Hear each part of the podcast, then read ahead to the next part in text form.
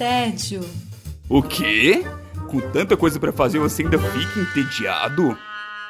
Gasta mais tempo escolhendo o que vai assistir do que assistindo? Ah, então vem com a gente. Vai começar agora o Contra o Tédio.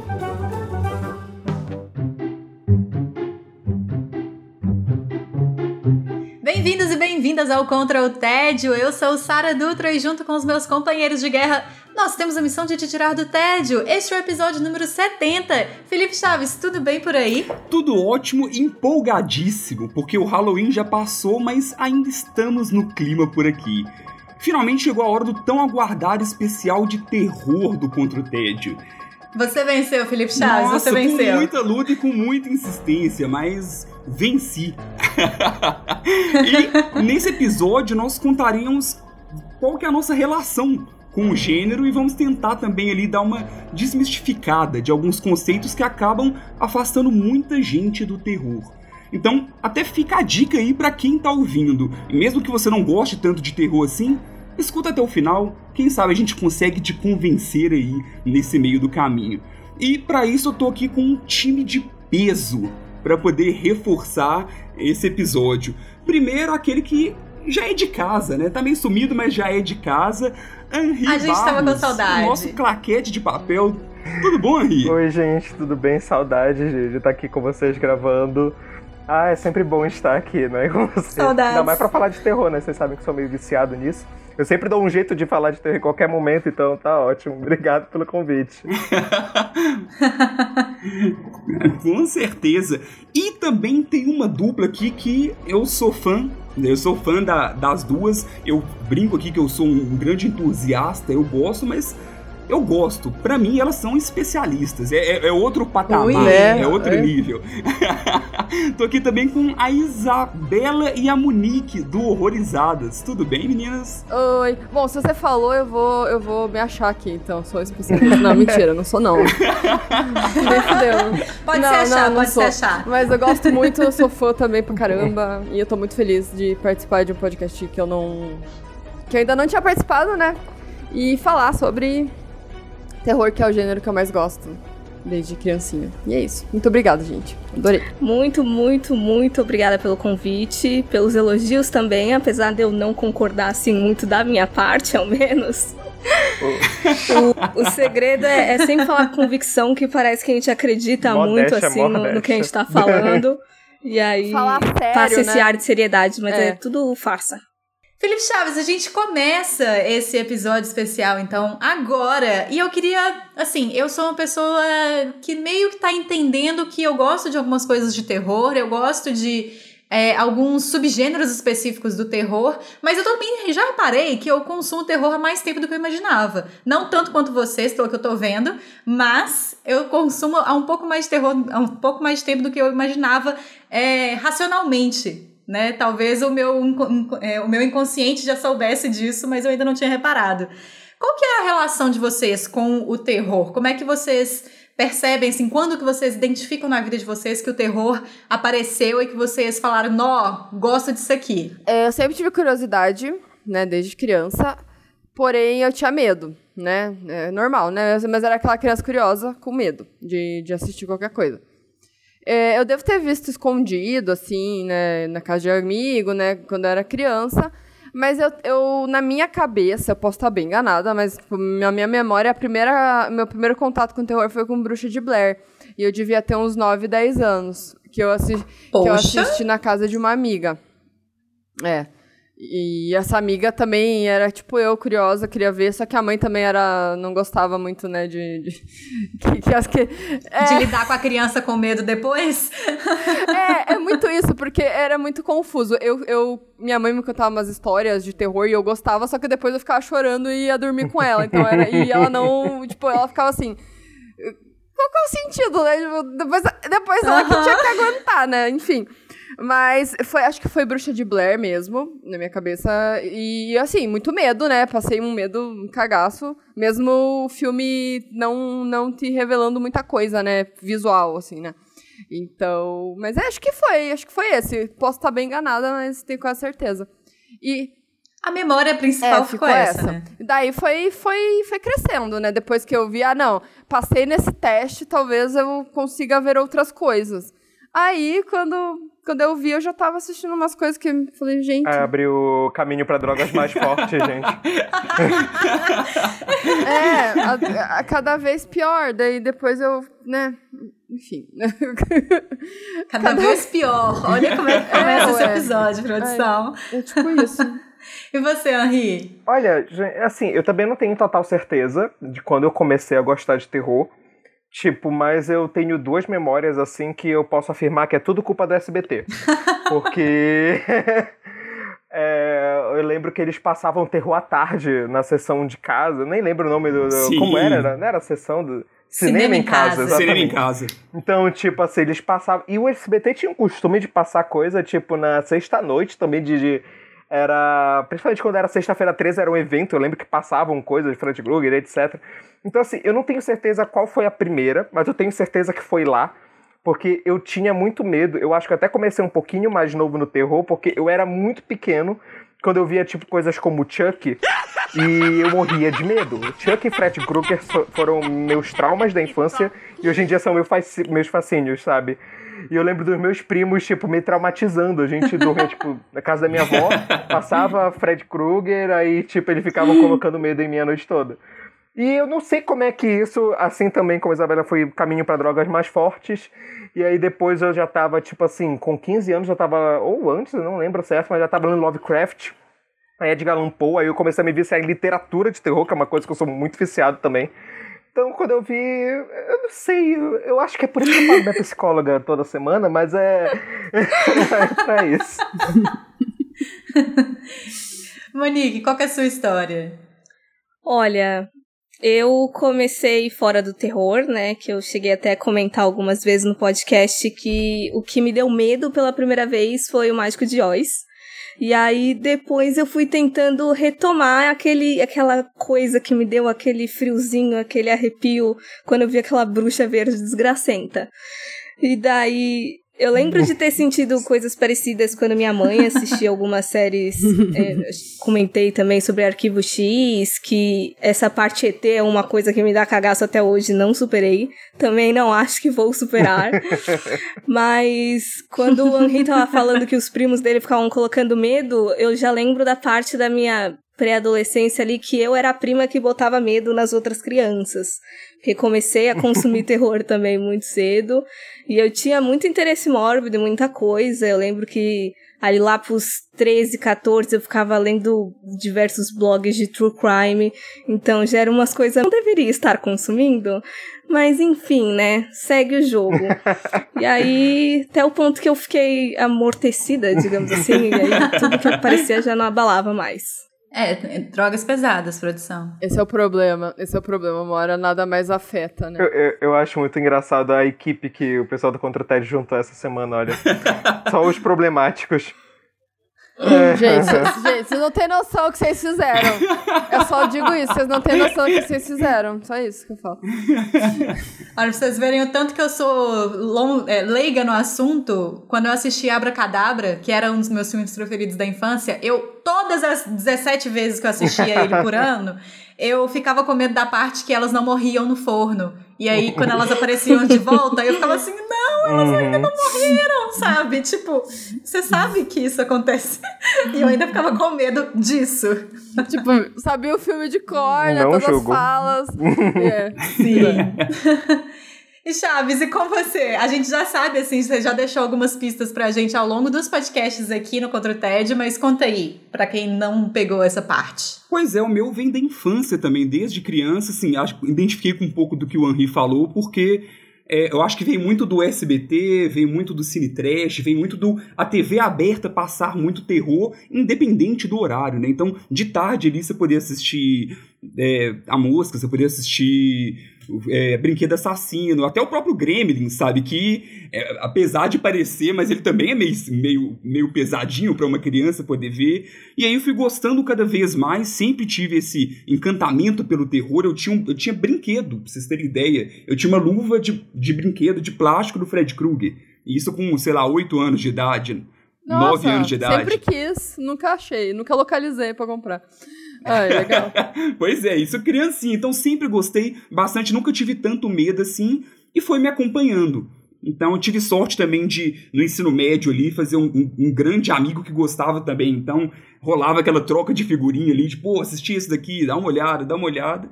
E acompanha até hoje. Então, aqui no Contra o Tédio mesmo, sempre que eu posso, opa, peraí, hoje eu vou trazer um terrorzinho aqui. Um terror de leve, terror de leve. eu tento fazer e espalhando a palavra do terror. Não, quando você falou de brinquedo, eu já tava pensando no tabuleiro de Ouija do Falho com seu anjo da Eliana. Era esse tipo de coisa que eu tava Nossa, pensando. meu Deus! Saudade. Não, mais leve, mais Isso leve. aconteceu. Não, ele falou brinquedo, também lembrei do fofão, da estaca que tinha dentro do fofão, coisa assim, só coisa Jesus. Ah, é, eu ia. Na verdade, quando vocês falaram de cinema em casa, eu tenho uma memória muito. Assim, muito vívida na cabeça sobre um filme que passava no, no cinema em casa, que eu assisti na, na casa da minha avó na praia, que se chama Nossa. Piranhas Assassinas 2. E, tipo, te- cara, tinha uma Sim. cena Uhum. de sexo, tipo, no, no começo do filme. E passava de boa, assim, a galera pelada, assim, feliz ali. E a criança ali, sei lá, 9, 10 anos assistindo a outra lá. É, é tipo isso, cara. E ma- traumatizou, porque aquele filme é muito tosco. Assassinas voadoras, era um bagulho assim, a piranha voava. Misericórdia. Não, e eu só quero, eu só quero complementar uma coisa incrível que eu acho sobre o Piranha 2, é que ele foi dirigido pelo James Cameron início de carreira. Então, assim, eu amo como o terror é o campo da, da, tipo assim, todo mundo experimentando o máximo que dá. E tu vê hoje em dia, alguns deles são diretores enormes, como o próprio Cameron, É, Peter é, Jackson é fazendo. Era Fome Animal dele, me- até me corrija eu acho que era Fome Animal, não era dele. E o Sam Raimi com Evil Dead e tantos outros. Então, tipo, eu, eu amo ver essas trecheiras, assim, eles começando. Desde sempre o. Desde sempre o James Cameron Com fazendo água, filme sim. sobre água. Né? Como- É. Porque ele tem alguma coisa com água. Foi de Piranha homem. 2 pra Titanic, né? É incrível. Gente, uma coisa que pra mim nunca fez muito sentido, que foi- sempre foi o que me afastou do terror, é essa questão do medo, que é o que vocês buscavam, inclusive, quando vocês iam assistir terror quando crianças. É, qual que é o filme que mais deu medo em vocês até hoje, que vocês já assistiram, assim? Se tem um que vocês conseguem falar, "Ah, esse me deu mais medo, ou se é um compilado, não sei. Então, meu, eu não sei nem se a culpa é do filme ou se a culpa é do trauma, de ter assistido na hora errada. É, vai, vai até a historinha aí. É, eu fui na, pra casa do meu pai uma vez e aí ele alugou algumas fitas. Fitas pra ele fitas pra mim. Eu acho que eu tinha seis anos. E aí a minha era Tartarugas Ninja, ele saiu, foi pra Gandaia lá qualquer, e assisti Tartarugas Ninja umas três vezes. Falei, pô, então vou ver a dele. E assim, eu já, já gostava de terror, já via brinquedo assassino, pra mim tava tranquilo. Até que eu fui ver o Massacre da Serra Elétrica. E assim, foi, sinceramente, foi uma semana de pesadelo após assistir o filme.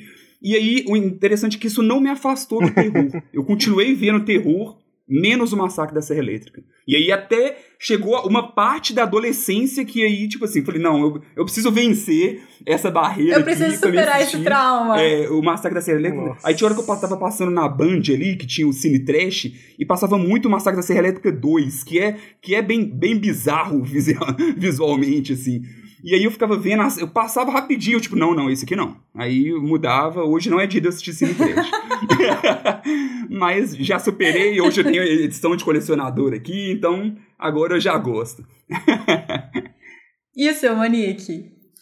Olha, eu, eu tenho um problema muito grande de memória e muitos, muitos, muitos dos filmes que eu assisti quando criança eu não lembro, mas um que eu sempre tive muito vívido, que eu sempre falei que foi o último filme de terror que me deu cagaço real, tinha sido aquele Os Espíritos, daquela fatídica cena do pescoço e tudo mais.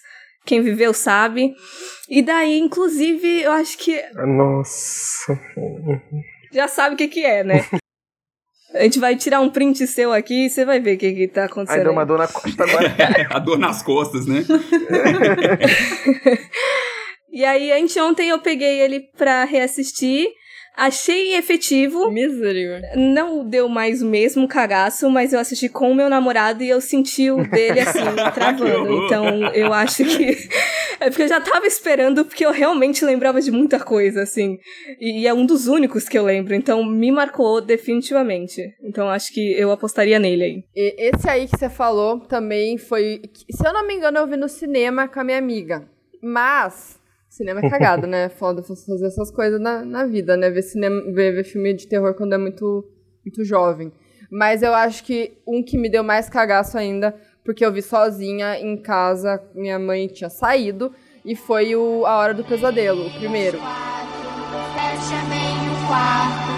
Cinco, seis, segura sua cruz. Sete, oito, fique acordado. Quando o Fred Krueger abria os braços e ficava com aquele braço tosco, hoje em dia é ridículo, mas na hora eu falei, meu Deus do céu, que coisa horrível. Meu Deus, o que é isso, meu Deus. Aí quando ele cortava a barriga e saiu uma gosma verde, eu também lembro que eu fiquei com medo desse filme. Nada como a imaginação de uma jovem pessoa, né? É, eu tinha uns 12, é, 11, 12 anos quando eu fui assistir esse filme. Acho que, foi, acho que nessa época eu comecei a ver filme sozinha. Porque eu já assistia muito com os amigos, né? Aí era aquela, aquela risada, hahaha. E teve o, o- aquele do, dos espíritos que eles fazem o jogo do copo, Uhum. que a gente tinha comentado, acho que era o Jin, uma coisa assim, eu não lembro. Wishmaster. Não, é um mais antigo, não é, É, de tabuja, é um... Não, não, é Jogo dos Espíritos em português, em inglês eu não lembro. Que eles estão fazendo o jogo do copo, e daí um- um- uma das pessoas lá tira a mão, e daí na regra do jogo, quem faz isso, o espírito possui. Então daí a pira do filme era saber quem que foi o possuído da galera, que ninguém sabia. E aquele filme dá cagaço também, mesmo assistindo em galera. Então eu acho que tem essas duas lembranças desses dois filmes que foram foram tensos na época. Mas se você quiser saber um atual, não sei se é, se é qualquer época ou só quando criança. Pode ficar à vontade, Porque, porque, tipo- eu acho que a lista deve ser longa. Eu espero que a lista seja longa pra que eu não fique parecendo uma pessoa Eu tão. sou muito ca- eu sou muito cagona com jump scare, eu já falei isso várias vezes, eu me assusto muito fácil, entendeu? Então, tipo assim, tá, colocou um negócio na tela com uma musiquinha, tum, eu já, tipo, já morro, entendeu? Então, assim, e eu não tenho problema cardíaco, se eu tivesse, eu estava, estava meio, meio fodida. Então, eu acho que, tipo, qualquer filme que, que tenha o, o- que seja, por exemplo, found footage, Adoro. já me dá cagaço, entendeu? Tipo, dependendo do clima que você estiver assistindo, sabe? Então, nesse nível, assim, até hoje. Principalmente found footage. Você não espera, né? A câmera, você vira, do nada pode tá, ter, aconte- aparece Sim. alguma coisa. Videogame, pra mim, que é desse jeito, assim, primeira pessoa, é o tipo da coisa que eu não passo nem perto. Desse Eu não tenho pavor, assim, tipo assim. Eu sinto que tem alguma coisa aqui atrás de mim enquanto eu tô jogando, sabe? Tipo, não, não, não dá. E às vezes tem. Do nada, né? Ele solta. Às vezes. Não, assim, eu, eu, eu vou falar por mim assim que eu sou muito cagão até hoje, por mais que eu seja fascinado por terror, eu morro de medo. tipo assim, mas eu continuo fazendo isso porque amor próprio é uma coisa que eu não conheço. Mas assim, é, eu, eu, por exemplo, eu não. Eita, fiz barulho aqui. Tá. Olha lá. É, foi a cadeira. Achei que tinha sido o Foi, espírito. foi a cadeira. Foi, não, foi. Sim, voltando. Teve, eu acho que, tipo assim, eu até compartilho disso com a Isabela. Um dos meus primeiros grandes medos da infância mesmo era o Fred Krueger. Eu não queria dormir, porque eu realmente tinha pesadelo com aquilo, eu achava que ia morrer. Era um pesadelo metalinguístico, sabe? Eu achei que, Uhum. meu Deus, eu tô sonhando, eu não tô sonhando, o que é que tá acontecendo? Só que, como eu, eu falei, eu continuo tendo medo até hoje, mas eu continuo fazendo essas coisas. Tipo, eu fui ver Hereditário sozinho no cinema numa sessão 10 da noite. E tava super de boa, sabe, lá na hora. Aí quando eu saí do filme e vim dormir, a casa tu- tava sozinho, cá, tudo escuro, tá, tá, tá, eu... Hum, É aí que pois tá. é, né? é aí que tá o medo. Talvez não tenha sido uma boa escolha, né? É, mas assim, Aí você escuta aquele. De noite. aí. nossa, não, até hoje, olha, 28 anos, mas se eu assistir chamado e o telefone tocar, eu não atendo. Ainda bem, não, hoje você sabe que seu telefone tocar é telemarketing. Menos mal. É mais assustador aí. Eu tenho mais medo ainda, na real, assim, sabe? Eu preferi a Samara Ou então mentira, pode ser aquele telemarketing que a pessoa não fala, né? Pode ser aquele telemarketing que só você atende e ele fica mudo e aí É, desliga, pior, né? que eu acho que vai ser É pior. ameaçador, cara. Isso aí é tipo, caralho. Mas olha, o- o- uma coisa que a Sarah falou, que eu vou reforçar é jogo de terror. É outra coisa. Eu jogo muito jogo de terror. E eu morro de medo de jogo de terror, mas eu continuo fazendo isso. Não, isso, sei por quê. produção. E tem um, eu tava jogando um esses dias, tu falou sobre ter alguma coisa atrás de ti, eu tava jogando aquele Visage. E, tipo assim, realmente tu tem. O jogo te passa aquilo que sempre tem algo atrás de ti. Literalmente. Então, assim. É, é, é isso, é muito bom. A minha habilidade pra jogar é mais assustadora que o jogo, então eu nem me, me arrisco. Pode ser que eu fique no gameplay só, pra, só pra ficar vendo a galera jogar. porque, eu, eu lembrei de um trauma que eu não posso me reu- reunir com a Isabela sem falar. Não, ah não. Ah não. A piada interna, agora tem que contar. Ah, não, nem eu é mais externar. interna, já não é mais. Já, já saiu de interna na época que a gente fazia live e tal, e tipo, já, já fugiu do controle. Que é Pink Flamingo. Puta merda. Puta merda. Esse, Tipo, já Escatológico. tá- a cara, Pink Flamingo. Ah não. Exatamente, porque é um filme, não sei Virou. se todo mundo que ouve tá- conhece e tal. Pink Flamingo, agora eu Isso. liguei uma coisa na outra. É, é es- terror escatológico e assim, ele não dá medo nenhum, tô assistindo, ele é só realmente nojento, É só você abraçar. início ao fim. É, abraça o grotesco e vai. Isso, e assim, o, o que me dá mais ânsia com esse filme é que as cenas escatológicas, 90, algumas delas são reais e mortes de bicho de verdade, então é assim, não é um filme tranquilo, assim.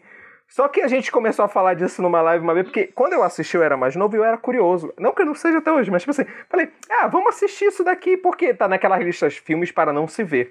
Vou lá e assisto. E Obviamente. aí, tipo, ficou com Quem isso, aí nunca? virou essa. Exatamente, aí virou piada interna que Mas nunca descreveram esse filme pra mim no, no nível que a gente falou. Porque, por exemplo, quando Sim. eu ouvi falar desse filme, é, um cara falou assim pra mim: Cara, foi o pior filme que eu assisti, não veja. E ele, e ele parou por aí, entendeu? Ele não contou detalhes. Então, assim, não foi o suficiente pra me convencer. Mas não é de dar medo também, Não, no caso, dá né? medo de Não, não, mas assistir é- o que. Isso. Dá medo de pensar o que, que se passou na cabeça da pessoa que fez aquele filme. Não, E, e aí, quando pesquisa a filmografia dele, fica com mais medo, que o John Walker não é uma pessoa muito fácil, não. Não, e é- então é interessante o quanto a curiosidade ela, ela tá relacionada né, com quem gosta de filme de terror. Eu acho que entra muito isso, quando você vê que tem uma, uma ideia que foi muito fora ali do padrão e tudo mais. Pra quem já gosta do gênero, até igual a Sarah falou, gente, mas por que, que o Henry morre de medo, sofre jogando jogo de terror, mas ainda assim joga? Então, é, eu sempre eu fico pensando sobre isso, pô, mas por quê? Por que gostamos? né? Gostamos tanto de terror assim, sendo que alguns têm medo mesmo assim. Ou o terror ele gera tanta curiosidade que assim, alguns canais de terror que eu sigo, você vai ler os comentários, tem muita gente que fala: "Não, eu não assisto, mas eu venho aqui só pra poder ver você falando do filme, porque eu não vou ter coragem de ver, mas eu só quero ver a pessoa falando". Então mexe muito com a curiosidade das pessoas, né? Chaves, é muito curioso você falar sobre isso, porque, por exemplo, o filme mais que mais me deu medo na minha vida que eu já assisti foi por causa de curiosidade. Foi por causa de falta de vergonha na minha cara que eu assisti esse filme. Que foi. é, A história é a seguinte: eu tava vendo uma entrevista do Guilherme Del Toro, que é o diretor do meu filme preferido da vida, que é No Labirinto do Fauno. Que eu falo isso sempre que eu tenho oportunidade aqui também. É, e aí ele falando que o filme preferido do da vida dele era um curta. Isso muito antes de sair com longa, que era Mamá. E aí ele falou assim que era o filme preferido da vida dele, que foi por causa desse filme que ele resolveu fazer outras coisas. Eu falei, ah, é um curta, né? É, cur- é de boa, é, vai passar rapidinho, vou lá assistir. Gente, pra que que assisti esse filme? E assim, eu morava com os meus pais, meu meus pais moravam numa cobertura. Quem disse que eu conseguia descer? Eu olhava pra escada assim, ó, qualquer nada que eu visse embaixo, eu não, eu ficava lá em cima, não, não, não existia a possibilidade de subir e descer com paz no coração. Então, assim, esse definitivamente é o filme que mais me deu medo na minha vida, apesar de eu ter tido outras experiências de filme que me deu muito medo, por outros motivos, mas esse é, tipo assim, aquele que ficou, que cavou uma- um buraco dentro do meu coração e mora lá dentro pra amedrontar qualquer coisa que existe de boa dentro dele, sabe? Não, e é legal porque assim, depois teve o, o longa, né? Do, Uhum. Ele virou um longa e que não tem esse mesmo impacto. Então tem hora que o, pro- o desconhecido mexe mais com o nosso medo do que quando é tudo muito explicado e tem toda a trama ali. Tem hora que o desconhecido gera mais medo. E o curta não, não se propõe, não, não se obriga a explicar muito, porque, né, Sim. você, e você se convence que aquela ali acabou, entendeu? Que Sim. porra é aquela? Não quero nem saber, que nem você falou. Não Não, não importa. importa. Assustou, fechou. Eu também, eu adoro esse curta. E eu não gosto muito do filme, mas eu gosto muito do curta. Eu não sei se eu gosto muito do curta. Eu não consigo. eu não consigo nutrir essa relação com ele. É, mas e também, por outro lado, uma coisa que eu queria perguntar pra vocês, porque quando vocês foram colocando os filmes que mais dão medo, a gente viu que são é, filmes de subgêneros diferentes, né? Porque medo é uma coisa muito subjetiva. É, por exemplo, eu tenho muito medo de dinossauro. Isso é um medo irracional, obviamente, mas eu tenho muito medo de dinossauro por causa do parque de dinossauros, mas eu amo o parque dos dinossauros. sabe? É, também conhecido como Jurassic Park, né? Sim. É, mas aí tem esse lugar pra mim do medo que eu, que eu gosto de passar, assim. É, é um medo que pra mim faz sentido eu sentir esse medinho, Uhum. sabe? Mas e pra vocês, cada um de vocês meio Olha aí! Olha aí! estamos recebendo visitas. Ao vivo, ao vivo. Ao vivaço é essa. Ai, Pai, Filho Espírito Santo.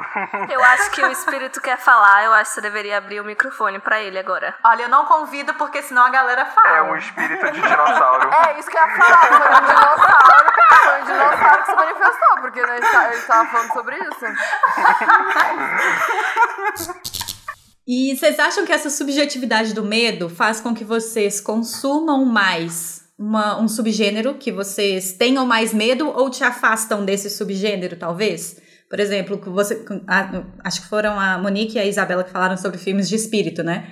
É, vocês consomem mais filmes de espírito ou vocês se afastam mais desse tipo de filme? Hoje em dia eu me afasto porque pra mim não faz mais sentido nenhum, assim, tipo assim, é, me, me irrita porque é tudo mal explicado, mal, não sei. É, eu tenho um problema com filme sobrenatural nesse, nesse, nesse lado fantasma, porque para é muito a maioria, né? Eu digo os mais conhecidos, talvez.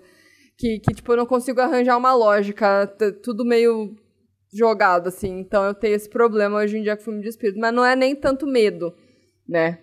Mentira. Mas, não, mas é, É, é mais por conta disso mesmo. No meu caso, o que me afasta, pra falar a verdade, é ET, que Ah, eu é? evito. Mas eu não fico com cagaço enquanto eu assisto, necessariamente. O problema é o pós. Sim, independente do filme ser super tosco, minha mente ela vai ficar divagando muito depois, assim, quando eu for dormir e tudo mais, e toda essa questão. Eu acho que é, é por eu acreditar que se tiver ET, ele vai ser muito colonizador branco, assim, de chegar aqui exterminando todo mundo e escravizando. Então, eu fico nesse cagaço. É esse o meu medo de ET. é justificável o seu medo, eu diria. Sim. Não, eu, eu- eu compartilhava isso da Monique. Eu, eu te juro, Monique, eu morria de medo de filme de ET quando era menor. Porque eu tive uma vez um pesadelo que eu nunca esqueci que eu fui abduzido. E eu teimava quando eu tinha 12 anos que era verdade, que não era pesadelo. Mas eles têm toda a mitologia, né? Que eles implantam coisa na nossa cabeça, pode ser que você tenha sido. Mas hoje em dia eu tenho mais medo do Homem Branco do que do ET. Não, comigo, engraçado que eu, eu não tenho muito medo, assim, de. Não tem nenhum. Só que o meu amor pelo terror, assim, eu acho que independe muito do, do medo em si. Sabe? Tem, eu acho que isso é, Uhum. inclu- inclusive, até algo interessante, porque já aconteceu de eu ir assistir filme. No, inclusive, acho que não vale a pena ver filme de terror no cinema muitas vezes, né? Quase sempre que eu vou, eu me frustro com a experiência como um todo. E aí eu lembro que o último que eu assisti, eu acho que foi Doutor Sono. E aí, na hora que saiu de lá, eu achei o filme ok, assim, não é grandes coisas. Mas mesmo assim, muita gente saiu falando muito mal, porque assim, ah, não fiquei com medo, não fiquei com medo, o filme é uma bosta. E aí, será, assim, talvez nem sempre é pra gerar medo, né? Assim, o, o terror nem sempre é pra você assistir e falar, tipo, não, sair morrendo de medo. Então tem, tem um pouco disso também, né? Eu até esqueci de falar quando eu tava falando da minha trajetória com o terror, porque teve uma época da minha vida que eu larguei o gênero total, assim, Porque na minha cabeça, eu falei que eu tava amortecida, não tava sentindo mais medo, e para mim esse era o único objetivo de filme de terror, sabe? E desco- redescobri o, o gênero uns bons anos depois, já quando saiu A Bruxa. Então, tipo, já, já tinha passado a maioridade também, até eu acho. E aí foi quando eu vi, nossa, existem outras coisas para serem trabalhadas ali, que eu já tinha largado até essa ideia de que, ah, tem que dar medo, até porque eu sabia que eu não ia sentir mais medo dificilmente, assim, com alguma coisa. Então, hoje em dia eu enxergo mais o gênero como metáforas, como uma possibilidade de contar angústias e medos sociais Sim. e tudo mais. E aí rola esse, essa coisa da identificação. Porque, por exemplo, o, o exemplo que eu falei de, de alienígena, tem muito filme que ele trabalha como metáfora mesmo pra guerra, principalmente pro período lá de, de toda aquela de guerra espacial e tudo mais. Então, assim, tem, tem muitas subtramas, não necessariamente subtramas, mas dá pra ir muito mais a fundo do que só aquele monstrinho que tá ali, sabe? Então, hoje em dia é isso que me interessa mais. Tem uma coisa que eu penso muito relacionada ao terror, é que assim, o medo ou a angústia, ela é um sentimento muito inerente ao ser humano, mais do que tipo, então tipo assim, quando alguém escreve uma obra e a primeira obra de terror considerada na história foi Frankenstein da Mary Shelley, tipo assim, ela já é uma angústia e, e tipo assim, eu também me desapeguei um, por um tempo de terror, porque eu achei que o terror não tinha, e eu acho que eu compartilho muito também da que a Monique falou, da questão do, ah, eu não vou ter medo mesmo, então por que eu vou tratar com a questão de metáfora e tudo? Mas se a gente olhar para a origem do gênero, Frankenstein não é uma obra de susto, ela é uma obra que mostra, tipo, é, como a nossa a tecnologia da época avançaria mais do que a nossa ética, o que convenhamos que é uma metáfora muito atual. Sabe, a gente continua fazendo. Ó, semana passada revi o filme que nem é tão bom, aquele Splice de 2009, A Nova Espécie, que fala sobre isso, sobre tipo clonagem um, tipo humana, sabe? Eles pegam células humanas para fazer uma espécie em laboratório. É a mesma coisa do Frankenstein, tipo assim, não a mesma coisa, mas é a questão de tipo, olha, a ciência evoluiu e a nossa ética não, a gente continua sendo pessoas, pessoas ruins, entende? Essa metáfora. Então, tipo, isso tá muito dentro do, da ideia do terror desde sempre, e até filmes que o pessoal diz que não tem, como recentemente o Maligno saiu no cinema e tava todo mundo falando, ah, é só terror entretenimento, não precisa ter mensagem. Cara, ele tem mensagem sim. Por mais que a, a forma que ele transmita a mensagem seja mais entretenimento, sabe? Como eram os slashers na década de 80, 70 e 80, principalmente. Então, assim, eu acho que o terror sempre tem essa mensagem, e eu acho que isso é uma das coisas que mais me fascina no gênero, sabe? É o quanto ele, tipo, tenta mexer com as o teu medo especificamente, porque assim, todo mundo sente medo de alguma coisa. Tu pode ser a pessoa que não ri tanto de comédia, pode ser a pessoa que não se diverte com certos gêneros específicos, mas todo mundo tem algum medo. E o terror vai lá e busca isso dentro de ti. Eu vejo, como eu ando assistindo mais coisas de terror, e normalmente eu gosto das, das produções de terror psicológico, tanto que eu percebi, assim, que uma vez meu irmão tentou me assustar, me mostrando uma cena de Iluminado. E ele sabia que eu era uma pessoa muito assustada. E aí eu fui lá, sentei no sofá, assisti a cena e falei, ah. E aí ele ficou super decepcionado porque eu não fiquei com medo da cena, sabe? E aí depois eu peguei o Iluminado para assistir inteiro.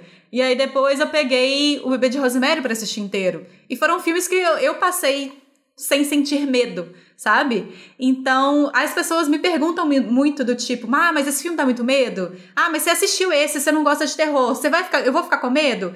E aí eu fico sempre nesse lugar do tipo assim, como é que eu falo pra uma pessoa, isso aqui é um filme de terror, mas não é esse filme de terror que você tá pensando. O que que define essa ideia de, não define, né, é, categoriza necessariamente ali um conceito, mas como que vocês definiriam o que é um filme de terror que faz uma produção ser uma produção de terror e não um suspense, e não um drama, e não... Porque para mim, muitas vezes eu falaria, tipo assim, ah, não, é um drama. É um drama obscuro, mas é um drama. É porque eu acho que quando a gente fala de filme de terror que não dá medo, muita gente, principalmente pessoas que não gostaram da bruxa, vamos supor, é, foram ver no cinema e ficaram decepcionados, é, isso eu escutei de uma pessoa na minha cara, assim, falando: ah, a bruxa não é terror, porque não dá medo. Aí, é, então, é, parece que as pessoas buscam só isso pra assistir. Tipo, quando eu falo as pessoas, é geral, assim, falando, né? E. Aí, quando ela não sente medo, ela fala assim: não, pra mim isso, isso não é um filme de terror. Mas ela não consegue ver o, o todo o resto que, que, que aconteceu ali, né? Então, é complicado. É.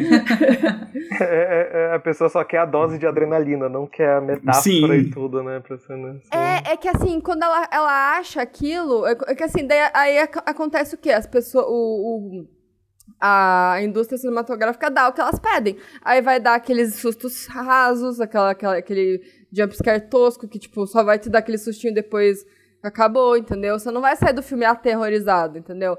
É, esse que é o problema, né? Tipo, eu não sei se é um problema, mas é que o- a galera pede, a- as pessoas fazem, né? Então eu não sei até que ponto é um problema. Mas pra mim, já, eu já não sou esse, tipo- esse tipo de consumidora, né? Eu gosto, mas não é só isso que, que eu vou procurar, né? Uhum.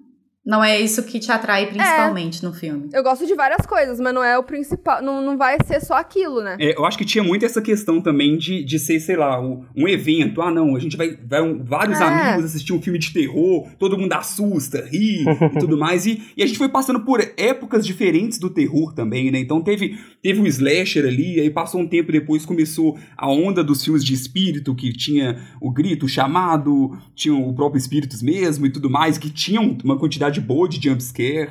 Aí depois veio a parte de atividade paranormal ali, que também tinha uma grande quantidade de jumpscare. Então, aí foi, como foi mudando, parece que as pessoas ainda querem resgatar isso. Então, quando, quando encontra com esse. Esse, não é, eu não gosto de falar que é um novo terror, porque, como o Henri falou, sempre existiu. Sabe? Esse, o terror social sempre existiu. Igual eu acabei de assistir o, A Lenda de Candyman, que é o novo. E aí, vendo o novo, eu, eu comecei até a pensar sobre o que eu já tinha visto o antigo quando eu era criança. E aí eu falei, poxa, sabe, ele já falava muita coisa que eu não, eu não tinha nem mesmo maturidade pra enxergar. Mas ela já tava lá. Sabe? Então não é, o, não é. Tem gente que fala esse, o tal do pós-terror. Ah, não, porque agora existe o pós-terror. Não, não é um pós-terror. O terror, ele já tinha todas essas camadas. Só que não é só esse terror que existe. Existe vários subgêneros aí dentro do próprio terror, né? É porque tem essa questão, tu mesmo falou sobre a franquia na atividade paranormal. Terror de um tempo para cá até tipo é um gênero barato para a indústria. Pouca gente quer investir em filmes de terror, tornando o orçamento alto. Então, tipo assim, é muito comum a gente ver tipo ideias simples que dão medo virarem tipo franquias imensas só com sustinho e acabou, sabe? E só pra complementar uma coisa, Felipe, que tu falou que, meu Deus, a coisa que eu mais odeio é quando a pessoa vem falar de pós-terror pra mim. Nossa, tipo assim, eu odeio esse termo com todas Falta as de minhas forças. respeito com o gênero. É, é porque parece, da mesma forma, por exemplo, assim, quando a gente quer colocar esse título do pós, parece que a gente tá, tipo, elevando uma coisa. Tipo as pessoas antigas que davam nomes ao, por exemplo, barroco, renascentismo, estilos de arte, tipo, davam nomes. Pós-moderno. Pós-moderno, exatamente. Parece que quer, tipo, agora é arte, agora é... Então, quando a pessoa fala pós-terror, ou pós-horror, a pessoa tá desmerecendo todo um gênero e toda uma bagagem que veio de trás pra dizer que agora... Tipo assim, por mais que eu goste de, de filmes como esse, desse pós, entre muitas aspas, terror, tipo assim, é, é, tu tá desmerecendo muito a criação de muitos profissionais lá, saca? E tipo, que fizeram filmes que marcaram, por exemplo, assim, se a gente parar pra analisar, eu acho que o medo que todo mundo aqui falou em comum, o primeiro medo foram filmes mais simples, não foi? Tipo assim, era Fred Krueger, era o Espírito, são filmes que até são de baixo orçamento pra sua época, e tipo, eles já dão aquele medo, mas aí, tipo, está desmerecendo essas obras, sabe? Eu me perdi, mas é isso. E sem contar que a galera associa pós-terror com, com a questão do, do terror psicológico, que também não é nada novo, caralho. Tipo, faz muito Sim, tempo isso daí. verdade! Você só não assiste. Olha o bebê de Rosemary, por exemplo, que a Sarah falou. Exatamente. E confunde com suspense. Fala, não, isso não é terror, isso é suspense, porque não, não tem o jumpscare, ou não, Não, tem. cara. Né?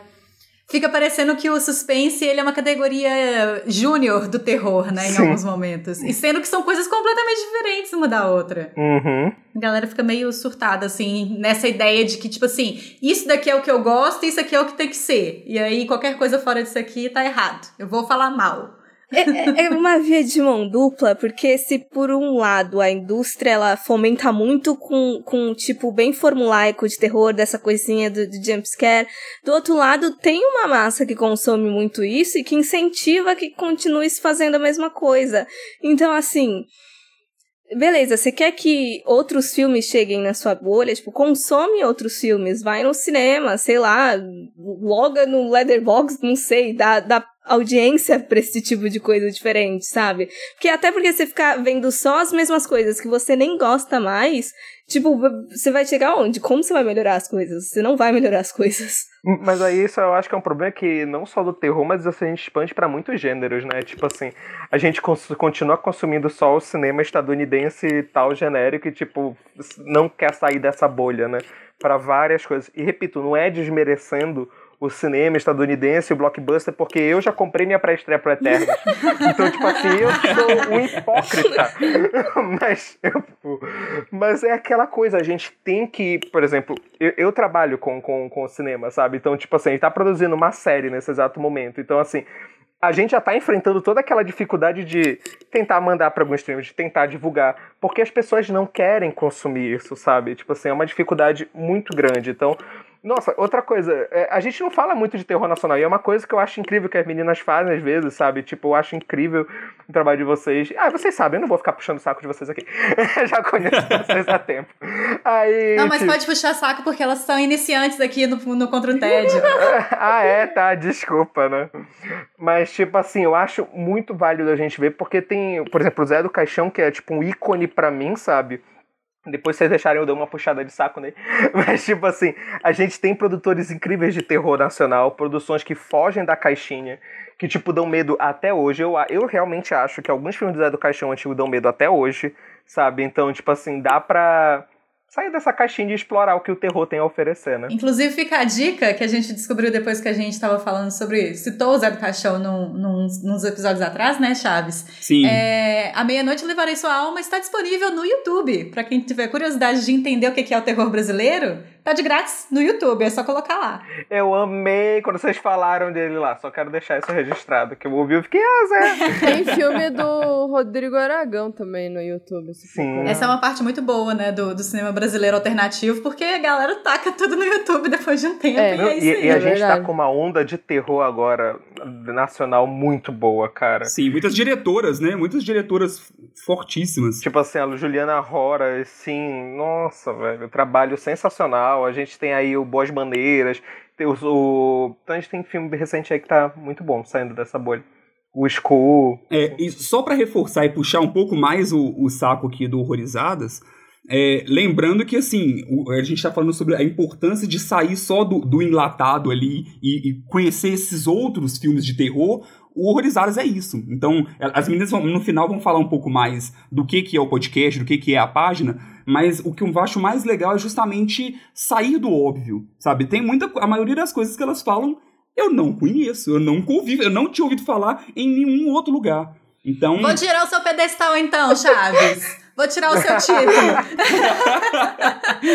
não mereço mesmo. então, aqui, eu já saio do óbvio aqui, ela sai muito mais. Então, tem, existe sim, procurem, existe essa informação, vale a pena ir buscar. Começou a se puxar ali um papo sobre séries, sobre livros, e tá rolando agora, né? Pelo menos assim, eu que tô conseguindo perceber agora, uma onda maior de séries de terror também, né? Sim. E o que, que vocês acham das séries de terror? Eu, particularmente, costumo achar até interessante, pelo menos o que eu assisti. Mas eu, obviamente, só assisti um pedaço muito pequeno. Assim, Essa parte de série de terror eu achei uma das coisas mais incríveis, porque assim, normalmente a gente tem aquele costume de tipo.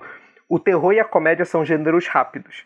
A gente não acha muito filmes de terror e de comédia de mais de duas horas, normalmente. Amém. Porque são coisas, tipo assim, como a gente estava falando, de adrenalina, né? Elas te injetam aquele sentimento para aquele momento, não é um grande drama, um épico, e etc. Então, quando alguém faz uma série de terror, primeiro, tu tem episódios curtos, ou seja, tu tem as dosagens de adrenalina na medida certa, mas tu consegue desenvolver uma trama muito melhor. Tipo assim, e o grande exemplo, que é o grande xodó, é Residência Rio, né? Tipo, meu Sim. Deus, que série incrível, que roteiro Que bem escrito, sabe? Então, tipo assim, a gente tem aí um espaço muito maior de trabalhar em roteiros grandes, não só pequenas antologias e, e continuar dando esses sustinhos assim, que é muito bom. Eu, eu não consumo tanto série e eu acho que talvez seja um pouco disso que o Henri falou, que eu não consigo me empenhar nesse tempo muito longo. Porque por, por mais que os episódios sejam ali 30, 50 minutos, uma hora chorando, é difícil eu conseguir me manter pra série toda. Eu comecei muitas séries de terror no ano passado, não terminei nenhuma praticamente. Caramba! E não consigo, não, não dá. Eu acho que é uma questão de. Vi talvez até vício meu do formato de filme mesmo, de ainda não ter encontrado alguma coisa que realmente me segurasse, mas para mim é, é, difícil. Mas também é uma coisa pessoal sua, talvez, né? Aquela ideia que a gente normalmente fala aqui no Contra o TED também, que tem coisa que não é para todo mundo, né? É, de repente, é... série antológica, talvez. Sim, é isso que eu pensei. Seja algo mais interessante, porque você não vai ficar presa no, numa história só, né? Mas eu não conheço série antológica de terror, mas não sei se talvez o Black Mirror possa entrar. Eu tenho. Coletivo Terror na Netflix. Hum. É o, ele não é não é espetacular, mas tem, tem ótimos capítulos. Vale a pena ver. Cada episódio é uma história com início, meio e fim. Vale conferir. Interessante. Oh, é hora das dicas, é hora das dicas. tem, tem aquela, o Master of, Horror, uh, Master of Horror, que tipo, tem Nossa, até é o. Meu Deus, o Carpenter fez os episódios é pra série. Tipo, maravilhosa a série. Nossa. Eu gosto de série antológica, mas às vezes o, eu acho que as que eu consumi é mais nesse caso de ser um monte de filme pra TV, praticamente. Que aí cada episódio é de um diretor diferente, ah, aí eu já considero como Sim. filme num aglomerado ali. Tipo, eu nem vejo mais como série. Mas de, de temporada toda, de uma história só, eu, é difícil para mim. Eu ainda estou nessa jornada de tentar. É, eu. E um dia conseguir. eu tenho também um pouco de problema com série, mas é no geral, não é só com terror. Então, mas quando eu, eu me comprometo com uma série, eu, eu termino, eu acompanho. Mas assim, eu tenho que pegar de uma vez. Se eu, se eu demorar, vixe, eu perco o embalo. Eu tava assistindo Love, Lovecraft Country e eu tava gostando muito. Só que daí, o que aconteceu? Eu perdi o embalo e para retomar tá difícil. Terminar, faltam uns três, assim, pra terminar da primeira temporada. E ela é curtinha, né? Sim. Então, assim, é, é, pra mim é uma questão de embalo também, sabe? Eu perder o ritmo, porque tem muita coisa boa. Porque eu vi a Residência Rio, é, as duas partes, né? Então, assim, recomendo, quem não viu. Mas é esse problema aí. É, e eu acho curioso porque, pra gente aqui no Contra o TED, pelo menos, série é uma coisa tipo surtada. A galera é surtada Sim. com série. a gente tem gente que assiste assim o negócio inteiro. De, eu assisti o Mansão Bly, por exemplo, um dia inteiro. Só que isso não é uma coisa normal para mim. Mas a Mansão Bly eu entendi que se eu não fizesse assim, talvez eu não assistisse. É. O, o pior de tudo é que eu sou eu maratono muito maratono muita série, assim. Mas nada de terror, não me segura. não sei oh. qual é o meu problema. Mas série mesmo eu assisti muito. Tipo, TV Time tá com mais de quatro meses de série assistida. Tipo, não... é, é, terror o meu problema. Com série, no ah, caso. sim, sim. É o Mike Flanagan que chegou arrasando, né? No, nas séries ali de terror da, da Netflix. Então, Mansão Bly, Residência Rio, Miss da Meia-Noite, já tem uma próxima anunciada e e todas são muito boas. É claro que a gente já falou isso várias vezes aqui no Contra o TED, que Residência Rio aumentou muito a nota de corte, então o que vem depois é difícil a gente não comparar e não se frustrar um pouquinho, tipo assim, ah, é muito bom, mas não é Residência Rio, não. Mas é muito bom. Numa escala de Residência Rio, tá, tá no 5. é. Uma coisa que eu falar é que, na verdade, tipo assim, a gente até teve. A geração dos anos 90 deve lembrar de muita série de terror porque assim, e agora deu uma sumida, porque principalmente terror infanto-juvenil. Então, tipo assim, Sim. atualmente, por exemplo, Goosebumps. até fazendo parêntese de mais uma série de terror que tá saindo agora, antológica, é o remake do Creep Show. Que ele tá muito bom, inclusive. Eu particularmente achei, claro, não é nenhuma obra-prima, nossa, não é um Residência Rio, mas é muito bom. mas, tipo assim, é, é, se a gente pegar lá os anos 90, cara, a gente teve Goosebumps, que, tipo assim, na boa, eu fui reassistir Goosebumps, não sei porque assim. Falei, ah, tem muito episódio bestinha, mas tem os episódios que eu fico lá porque eu via isso quando era criança. Aquele clube do terror. não é, e tipo assim, e sem contar com as que a gente não conhece muito, mas, por exemplo, também teve, assim, a gente não consumiu tanto na TV aberta, porque Goosebumps chegou a passar em TV aberta, Clube do Terror passou uhum. em TV aberta. Só que, por exemplo, teve uma série antológica de terror contada pelo Fred Krueger nos anos 90 Olha. Eu lembro dessa ideia, eu lembro disso. É uma coisa super obscura, mas teve uma época que todo mundo tá fazendo séries de terror adoidado, assim, nos anos 90, sabe? A série do Iluminado.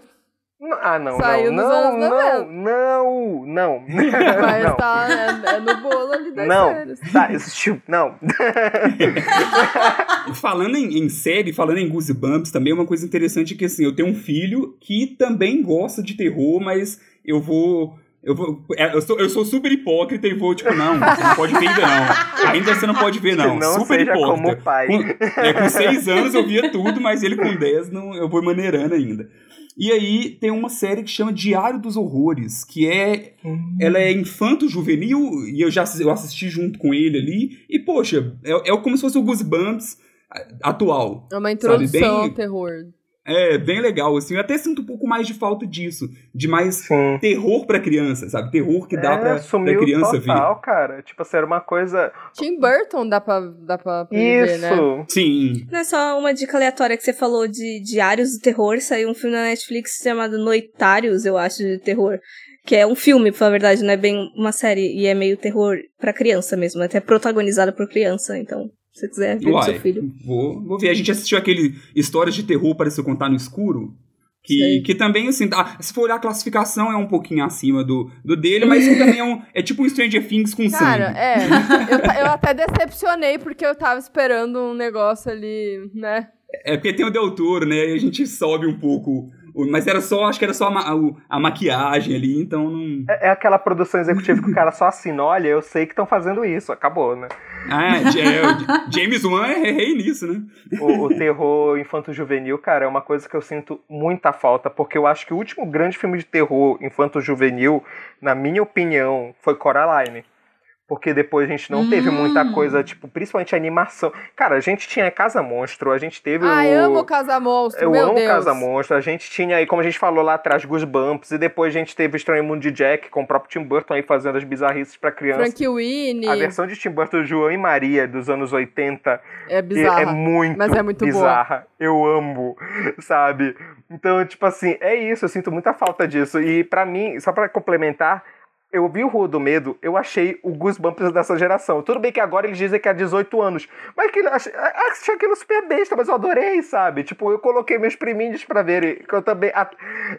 É que tem umas cenas gráficas ali meio que, né, não dá pra classificar 16. Sim. Ah, de boa. No último ano, eu, eu diminuí muito meu vício por desenho, mas eu sou muito fissurada em desenho também. E Over the Garden Wall, da Cartoon, e teve um também do trem, que a menina fica presa. Teve um monte de cena que me deu um cagacinho ali. Tem um- até umas cenas que ela se vê lá, que ela tá num trem que cada vagão acontece umas coisas bizarras. Eu sempre esqueço o título de- dele, que eu assisti até pirateado, mas enfim. Eu acho que tem bastante desenho ainda recente, é, mais atual, que por mais que ele não se classifique completamente como terror, tem muita coisa que dá uma. É meio bizarra você parar pra pensar. Tem até aquele do- dos irmãos lá dos gêmeos, tem muita coisa assustadora ali também. Gravity Falls. Tem muita coisa bizarra ali também. É muito bom, cara. Adoro, eu gosto. Dependendo Sim, dos episódios ali, você fica bem. Acaba com a porra do- de um triângulo com o olho no meio dominando o mundo. Que É porque ele começa muito feliz e saltitante, né? E de repente ele vai pra pra um É. lugar que você fica assim, onde é que eu Jesus. parar? propaganda Illuminati do cacete. Uma coisa que a Monique falou assim, animação de terror é uma coisa que me fascina muito, muito, muito, muito. Tipo assim, e como eu tava falando, tá meio em. Assim, ainda algumas se sustentam, mas poucas de apoiadas no terror, como por exemplo, Coraline é um filme de terror, sabe? Tipo assim, 100%. E aí essas têm coisas de terror, mas elas não são exatamente 100% de terror. Mas tem muito curta de terror saindo bom em animação. Stop motion de terror é muito bom.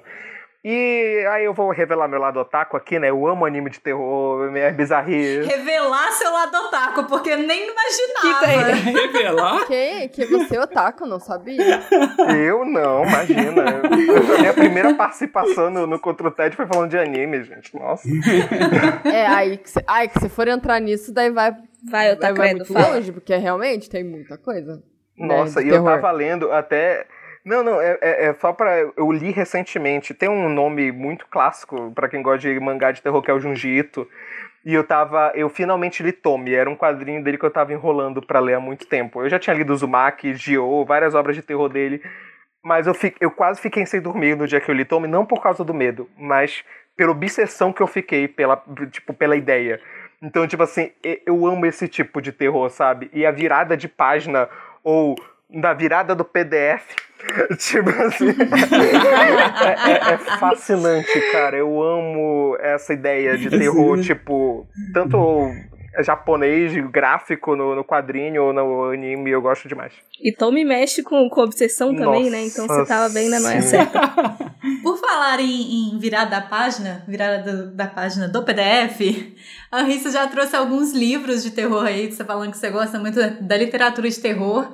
Chaves também já mostrou pra gente alguns momentos, assim, livros de terror que ele curte. Eu lembrei que uma vez eu comprei Carrie, o livro Carrie, por cinco reais na faculdade. e eu fiquei chocada porque eu gostei muito do, do, do livro. É, e assim, literatura de terror é uma coisa que tá muito presente também. Inclusive, eu, eu tava lendo, eu, na escola eu li Edgar Allan Poe. É, e assim, um, um conto, e os contos que eu fiquei tipo, gente, minha, minha, minha professora pediu pra eu ler isso aqui mesmo, produção, sabe? E a gente tem literatura de terror na nossa vida, mas muitas vezes a gente não percebe também, né? Tanto quanto a gente comentou sobre alguns filmes de terror que a gente não, não se dá conta que tá ali. Como é que é a relação de vocês, assim, com o- os livros de terror? Tem algum que vocês curtem muito? Tem alguns que, cê- alguns que vocês já pararam, assim, de ler no meio do caminho pra ter que continuar depois? Lá no, no- Eu fiz um Reels recentemente com algumas dicas de Halloween lá do Contra o Tédio e eu mostrei o, o livro do Exorcista. Eu li, eu, eu comprei uma edição nova, bonitona, mas eu li a primeira vez na adolescência. E assim, eu já gostava muito do filme, mas o livro, ele é pesadíssimo. Ele tem algumas cenas que não Uhum. tem no. é Igual a maioria dos livros, né? Não tem, que não tem na adaptação ali pro cinema. Mas é bem pesado, sabe? Você acaba vendo um, um pouco mais ali do, do dia a dia até chegar naquele no desfecho do exorcismo em si. Nó, pesadíssimo. E, e querendo ou não, é, é uma imersão diferente, né? Com o, o que o livro traz. Eu vi esse livro no sebo e me arrependi de não ter comprado. Eu tava lá, ele me olhou, aí eu falei, estou sem grana. Vai ficar pra próxima. Nunca chegou a próxima. Eu, eu sou fascinado por literatura de terror pelo simples motivo de, tipo assim, tá tudo assim, é a tua cabeça que vai imaginar aquele medo, sabe? Uhum. Então, por exemplo, eu sei que é clichê falar de Lovecraft porque eu odeio a pessoa e amo os livros, mas, tipo assim, ele é um cara que sabe brincar muito bem com isso. Ele não te descreve 100%. Ele só fala assim, ó. Tem tentáculos, tem olhos, e é isso, e o resto é a tua cabeça que vai gerar aquela E é indescritível. Indescritível. Não, assim, hoje em dia eu já li, tipo, eu acho que o Lovecraft já desceu um pouquinho na minha lista de autores de terror, mas, tipo assim, como foi a minha introdução pra literatura de terror, foi uma coisa que eu gostei muito, marcou muito minha infância, infância assim, tipo, adolescência, né? Tipo assim, meus 13, 14 anos eu li muito Lovecraft. Aí, então, até hoje eu gosto disso no terror também, quando ele consegue uma coisa que a Isabela falou dos curtas lá atrás, sobre a questão de, tipo, não te explica tanto, mas tá lá, sabe? Tipo, o livro te descreve Sim. os momentos, mas é tu que vai criar a cena na cabeça, então eu acho isso muito fascinante. A minha parte de literatura com terror são dois segmentos bem específicos, porque ou são contos, então daí eu já peguei bastante Lovecraft, peguei Poe. Se eu não me engano, a Sarah comentou de, de escola de por que, que eu tô lendo Poe aqui. Eu acho que eu cheguei a ler conto do Machado de Assis de terror. Eu acho que tem uns perdido ali. Mas não lembro muito mais, mas eu sei que eu li. Ou então, é, se não for conta, eu já vou tudo já pro, pros crimes reais, assim, que eu sou. Eu sou muito putinha da Dark Side. e qualquer coisa que eles coloquem lá do, do Dark selo. Side patrocina. Patrocina nós. Eu, eu tô comprando e, e eu consumo. Não, às vezes eu até fico, por que, que eu fico gastando dinheiro pra ler gente matando gente? Mas eu não consigo parar. E continuo. É, é a parte que eu mais leio, assim, que. Assim, de, de virar à noite e não conseguir parar. Um outro livro que eu lia bastante também na adolescência era do André Bianco, que Ah, eu ia falar que é- desse cara. É, do- que tinha o. Sete, Sétimo, Senhor das Chuvas, Bento, que eram histórias de vampiros no, no Brasil. Sim. Então era dava essa imersão ali de ah não e tem a perseguição ali na Avenida Paulista É. e, e, assim, Sim. a, a imersão sim eu não, eu não tinha eu não conhecia São Paulo mas ainda assim era, pelo menos estava falando de lugares que mais fáceis de, me- de, eu, de eu imaginar Sim. Pelo menos já apareceu na televisão, né?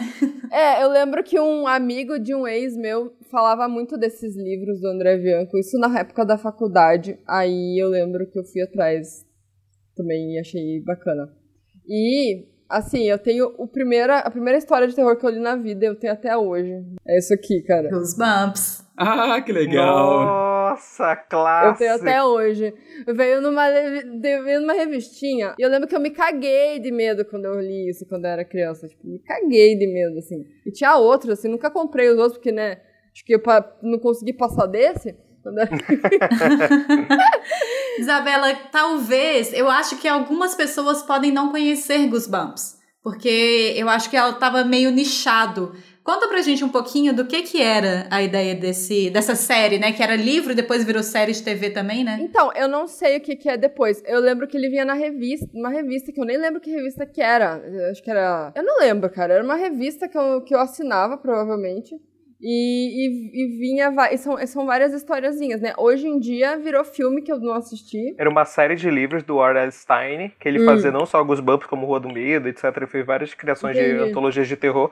Aí virou série de TV e tem um filme de 2016 de gosto duvidoso. Questionável. É, agora eu tô lembrando que tinha aquele selo Vagalume que envolvia umas coisas meio suspense, né? E era meio umas investigação policial. E por mais que, sei lá, não fosse terror, terror, eu lembro que às vezes eu sentia meio cagaço, que eu comprava muito no sebo. Ai, dos filmes tipo. é, ah! Tipo, Escravel, Escravelho do Diabo, esses daí? Ou era outra linha? Não, é dessa linha. Uhum. Mas eu não, eu não sei se eu li esse em específico, mas eu lembro que eu li alguns que era meio investigação, Aham. assim, que eu ficava, gente, essas coisas que ia acontecendo. Talvez já venha daí o gosto de, de, de assassinato.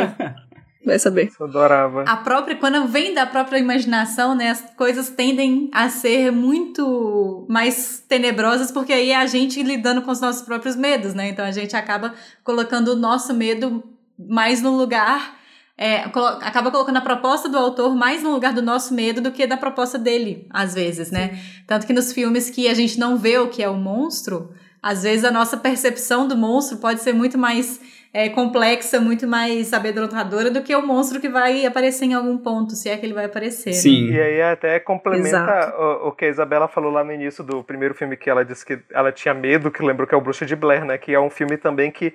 No- quando tu assiste a segunda vez, eu acho que ele não dá mais tan- tanto medo, né? Porque tu já sabe bem os pontos, assim, mas a primeira vez, e tu sabe, não saber que não vai aparecer nada no Sim. final, dá mais medo, cara. É a apreensão, né? O tempo inteiro, tipo assim, não, vai dar merda, vai dar merda, vai dar merda. E a gente nunca vê, né? Eu acho É, e você se colocar no lugar ali de quem tá perdido numa floresta e tá andando em círculos e, tipo, quando você vê se tá no mesmo lugar, saiu. de- Quando você acorda, tem um monte de pilha de pedra ali, você fica, cara, quem, tá me trollando aqui, porra? Mas isso é fácil, é só não ir pra floresta, assim. Você já começa super certo não indo pra floresta. eu, eu- eu moro na Amazônia, não dá, tá? Olá! Eu gosto muito de um livro que se chama A Estrada da Noite, que é do filho do Stephen King. Joe Hill. A gente até começou a falar um pouquinho sobre jogos, videogame, mas também pensei já que tem jogos de tabuleiro que eu já joguei que eu fico apreensiva. Sim. É, então, assim, o terror ele realmente está muito fora do, do clássico que muita gente tem na cabeça, né? Que é só ali dentro do filme slasher Sim. ou de espírito que ali tá no cinema, né? É, os jogos de videogame causam isso em alguns momentos. Às vezes eles são jogos de terror e realmente esse é o objetivo deles, né? Jogos de tabuleiro também podem ser jogos de terror e aí você tem Aí vai muito da imersão da pessoa, né? Na lógica, assim, meio que do RPG, que se você consegue se colocar ali no lugar do seu personagem. Vocês também consomem esse tipo de, de produto? O, o jogo de tabuleiro que mais me dá medo na vida é o jogo da vida, porque em teoria tu te forma com 20 anos e já tem que ter uma família pronta com 30. Então, tipo. E se você é professor, você já sabe que você vai perder o jogo. Exatamente. Realista. Mas, Sara, se tu falou de jogo de tabuleiro, Zombicide tá nessa lista, né? Provavelmente. Olha, na minha não tá, não, mas. Ah, mas sim. Nossa, jogo de terror de tabuleiro, eu penso logo Eu nele. acredito que sim. É. Mas sim, é, eu acho que é porque eu acho que eu joguei ele demais. Acho que das primeiras vezes que eu joguei, rolou esse Uhum. climazinho assim. Ainda mais, tipo assim, quando você tem que colocar marcador de barulho, gente. aquilo ali dá um Nossa, ódio. sim. Você tem que colocar marcador de barulho. Sim. Tem um que eu já escrevi no Contra o Tédio que a Sarah tem também, que é o Mansion of Madness. E ele, daí... inclusive, tá sequestrado. Ah, Não é? sei se você sabe disso, mas ele tá sequestrado. Por quem me deu, inclusive. não, aí é sacanagem, pô. o Maze of Madness é um jogaço de tabuleiro porque ele tem uma parte de narrativa também. Então, além de você jogar, legal. tem um aplicativo e o aplicativo Uhum. vai, vai contando a história também.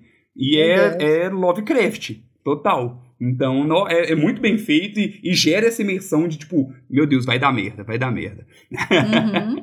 E, e certamente vai dar merda, certamente alguém vai morrer. Algum dos jogadores vai morrer, você chegar com todos os jogadores vivos Sim. no final é bem difícil. É, essa linha toda, que é o, é o- tem o Elder Sign, Eldritch Horror e o Maze of Madness. Todos eles também são do. é, tem tudo a ver com, com Lovecraft ali. E são todos jogos de, de terror. Eu ia falar exatamente do Eldritch Horror, que eu jogo. Meu irmão tem, obviamente, meu irmão tem. E eu já joguei ele algumas vezes, e pra mim é sempre do tipo, eu fico apreensiva enquanto eu jogo ele, sabe? Porque eu falo, não, mas aí eu tenho que ir pra lá, mas aí eu posso morrer por causa disso, eu posso morrer por causa daquilo, mas aí pode aparecer um monstro assim, eu posso. E aí eu fico muito. Eu me vejo, sabe? Quando eu vou pro, pro deserto, eu me, eu me vejo dentro do deserto e olhando pros lados e percebendo onde é que tá o perigo, sabe? É, é- são jogos que têm uma capacidade de imersão muito legal. É, é, tu falou de aplicativo, Chaves. Aí eu pensei numa coisa. Pra tu ver como o terror tem tudo que é canto. Tem um aplicativo chamado Zombie Run. Que ele é pra quem gosta de fazer caminhada e correr e etc. E sem brincadeira, tu coloca o fone, ele te dá uma sensação 360. Tu coloca a tua meta lá de tipo assim, ah, quer andar quantos quilômetros, merda, blá blá blá. E aí tu começa a ouvir zumbi te perseguindo e tu começa a ouvir uma historinha. E se eu comecei a usar isso, eu perdi um quilo. Aí- Não, eu vou baixar aqui, ué. não, não, é sério, pra vocês. Perdeu o sono também, de vez em quando. Perdi a vida, mas, mas sigo bem. Não, é sério, é muito bom, gente. Só que, tipo assim, eu recomendo, tipo, caminhar no lugar seguro. Porque, tipo, senão tu nunca sabe, sabe? Atravessar Depois você entra na floresta, encontra a bruxa, a bruxa de Blair e aí o negócio vai dar, vai dar ruim. Daí se E perde. só voltando a falar de jogo, de videogame de terror, o meu trauma, eu, um dos últimos traumas realmente que eu tive com o jogo é, foi eu jogando aquele Alien, Alien Isolation, que tipo assim, ele pega o controle do teu, no, ou no computador, ou no caso do teu videogame, o controle da Xbox, quando eu joguei, pra ouvir os sons ao redor. Então tu tem que jogar literalmente em silêncio, porque se tu fizer barulho, tipo, o bicho te acha, sabe? E tu não consegue matar o Alien durante o jogo inteiro. Tipo assim, tu só tem que fugir e fazer todas as missões. E. Só que eu não sabia disso quando eu fui jogar. Aí eu Ah, falando assim com as saudável. pessoas, tipo, aí morria. Aí morria. Ah, tá bom, verdade.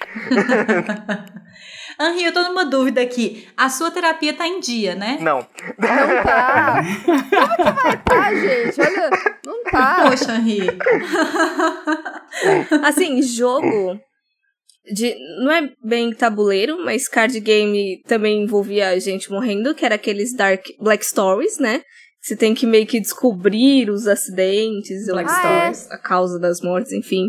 E pra celular, eu era muito viciada de um monte de joguinho, pra falar a verdade, de toda uma categoria de escape room.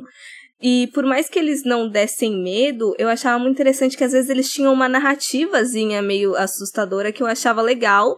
Eu gost... até gostaria de ler mesmo alguma história desenvolvida a partir disso, mas por mais que o jogo em si, eu só, tipo, eu só quero sair daqui porque eu quero fechar esse jogo logo, sabe?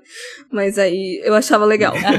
Você me fez lembrar, eu jogava um que era Crimson Room. Que se- que Crimson era. Room, amo, amo. Adorava. E tinha a continuação dele, que era Viridian Room também. Isso!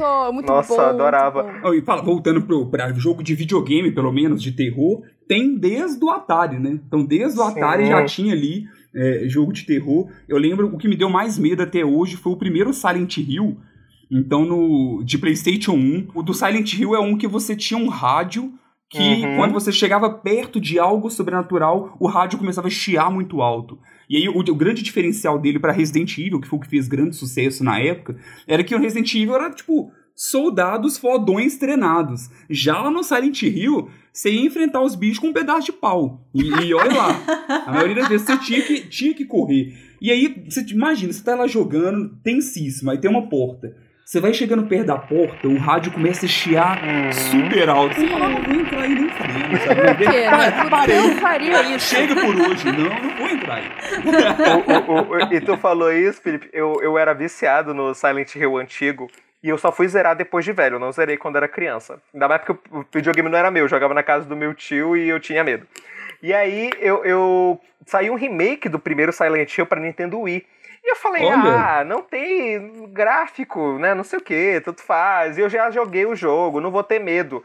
Começa que o jogo, a lanterna era o controle do videogame. Então tu tinha que segurar a lanterna. Só essa imersão do controle de movimento sem a lanterna, eu me cagava todo. Falando em imersão, um outro também que eu joguei, acho que foi PlayStation 2 na época, era. Peraí, que eu vou ter que lembrar o nome, talvez você saiba, Henri. Mas era um que você tinha que fotografar. Fatal era, Frame? ele- Era o Fatal Frame. exatamente. Nossa. Jogo japonês já que você tinha que fotografar. O jeito de você combater os espíritos era tirando foto.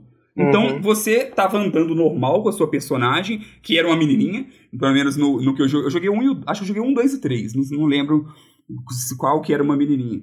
Mas aí você ia, jo- ia andando, você não via nada, assim, mas na hora que você abria a câmera, o pau quebrava. Nó, era, esse era bizarro, viu? Foi adaptado. Foi filme. Ah, da é? Maria Sato, 2000 e alguma coisa, Fatal Frame. Vou procurar. E ficou bom? Não sei porque eu não joguei, assim, como comparação de adaptação eu não tenho. Mas o filme é interessante. Uhum. Ele, ele fi- fixa numa, numa escola só de menina, começa a aparecer uma. acontecer umas coisas bizarras e tem uma que é fotógrafa e tudo mais.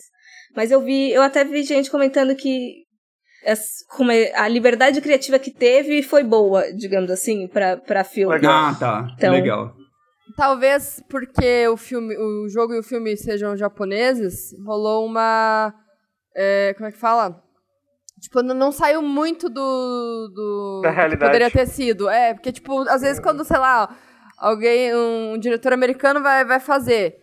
Aí caga, entendeu? Tipo, ficou ali no, no, no- no mesmo lugar ali. Então talvez seja, seja por isso, eu não sei. E sempre estadunidense fazendo merda. Né, produção? Gente, a gente vai encaminhando pro final desse especial, que tá um Ah. bate-papo super divertido por aqui. Mas aí, eu estou com dó de terminar, então eu vou fazer duas, dois pedidos para vocês. Eu, como uma pessoa que está aí tomando coragens para ser mais ativa dentro do terror. Primeiro, eu queria saber qual que é o filme de terror preferido de vocês. E a gente estava com essa proposta de mostrar para as pessoas que o terror pode ser mais do que elas imaginam. É, então, pensando assim, para uma pessoa que está disposta a aprender mais sobre o terror, qual filme vocês indicariam? Terror para iniciantes. É, filme favorito, eu sempre acho meio complexo, mas eu. Eu, eu, eu, a- é, eu faço ranking de filme por apego emocional, né? Então, nesse caso, vai ser a bruxa mesmo, Aham. porque me fez retomar. Ah, não é por nada, mas Boa. esse filme é zero defeitos. Assim, eu não tenho o que criticar sobre ele. E pra introduzir, tem um recente que eu acho que ele vai envolver algum, algumas coisinhas que vai que pode expandir. Não necessariamente que ah, isso vai te explicar tudo sobre o que, que é ou o que, que não é terror. Mas eu assisti The Medium recentemente, que o título original é Hang Zong, alguma coisa parecida, é tailandês. E por que que eu indicaria ele? Primeiro porque ele vai sair já dos Estados Unidos, que já é um ponto muito bom se você sair dali. Segundo, porque ele tem tanto a parte meio blockbuster de coisa de jump, tem umas coisas mais densa que você tem que ficar bem imersivo, que você, é, são os detalhes que vai aparecendo que você tem ca- captando pra tentar formular algum alguma explicação no final, digamos assim. E ele vai envolver, sei lá, found, found footage, documen- documentário também, enfim. Tem, tem muitas coisinhas ali que eu acho que podem criar interesses para você ir pesquisar a fundo sobre outras coisas. Então eu vou indicar esse, que ele inclusive é do mesmo diretor dos Espíritos que eu tinha falado antes. Olha. E ele saiu agora aí há dois meses atrás, eu acho. Então, Fala o nome de novo, por favor, The Monique. Medium, eu acho que é mais fácil de encontrar pelo nome em inglês, infelizmente. E o original é Hang Zong. O meu favorito é, é o Exorcista. Eu já, já escrevi Clássico. sobre ele aqui no Contra o Ted. Eu sei que é clássico, eu sei que é clichê, mas é um filme que eu sempre gostei também muito desde a bom. adolescência. Eu lembro quando lançou o Exorcista, a versão do diretor. Eu não tinha feito 18 anos, mas ainda assim eu sempre fui grande, então eu consegui entrar pra assistir no cinema. Então era 18 anos na época, eu, sei lá, com 15, 14, eu vi no cinema. Então sempre gostei, procurei livros, saiu aquele DVD duplo, eu peguei emprestado para poder ver a parte documentário ali do mostrando o que, que aconteceu nos bastidores do filme. Acho uma obra de arte que até hoje inspira muitos filmes de terror por aí.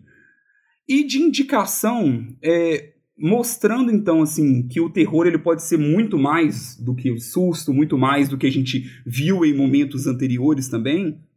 Indico Corra do Jordan Peele. É, já falamos sobre ele aqui no Contra o Tédio. É, é um filmaço que eu acho que, que mostra o quanto que o terror ele pode ser amplo. Sabe, o quanto que dá, o terror não é que você vai ver o, o tempo inteiro sangue escorrendo na tela, é, jump scare o tempo inteiro. Não é isso. Sabe, hum. que o, o terror é. O, acho que mostra um pouco da, da riqueza do gênero ali dentro daquele filme. Filmaço. Boa, boa. Eu tenho uma dificuldade muito grande de falar filme favorito para qualquer coisa também. Eu não sei, tem um que eu tenho um apego muito grande que de um tempo para cá eu vi se tornar clichê porque eu vi, tipo, uma, uma galera voltando atrás desse filme, parece que re, redescobrindo e falando mais dele, que é o Enigma de Outro Mundo, do Carpenter. Tipo, Boa. é um filme que eu tenho um carinho muito grande, muito grande, não só pela. Hoje em dia ele não dá mais medo, assim, eu acredito, mas ele tem um clima muito bom. Ele tem os efeitos que eu, eu que gosto de, de, trabalhar com cinema, essas coisas, então, tipo assim, eu gosto de ver aquele filme, eu já pa pausava as cenas para ver como é que eles faziam troca de pessoas para brinquedo, esse tipo de coisa. Então é um filme que me fascinou muito, muito, sabe? E eu recomendo, deixa eu ver, Salô, ou 120 Dias de Sodoma. A cara da Monique foi ótima. Não, tô brincando, não vou recomendar Por isso. Por favor, sim. Tô brincando. Eu não sei, eu, eu vou pra um tradicional, assim, mas que também fez muito Assim, eu vou pro clássico também, né? Eu vou na mesma do, do Felipe. E eu vou pegar, acho que o primeiro Hora do Pesadelo, cara. Tipo assim, como eu falei, eu acho que ele é um filme que até hoje ele consegue dar medo. Tipo, não tanto para alguém que não. Assim, eu acho que ele é o filme da dose certa para quem quer entrar no terror, mas não quer se traumatizar a ponto de ver, tipo, algo que não vai dormir por dia, sabe? Por mais que não tenha me feito dormir por dias.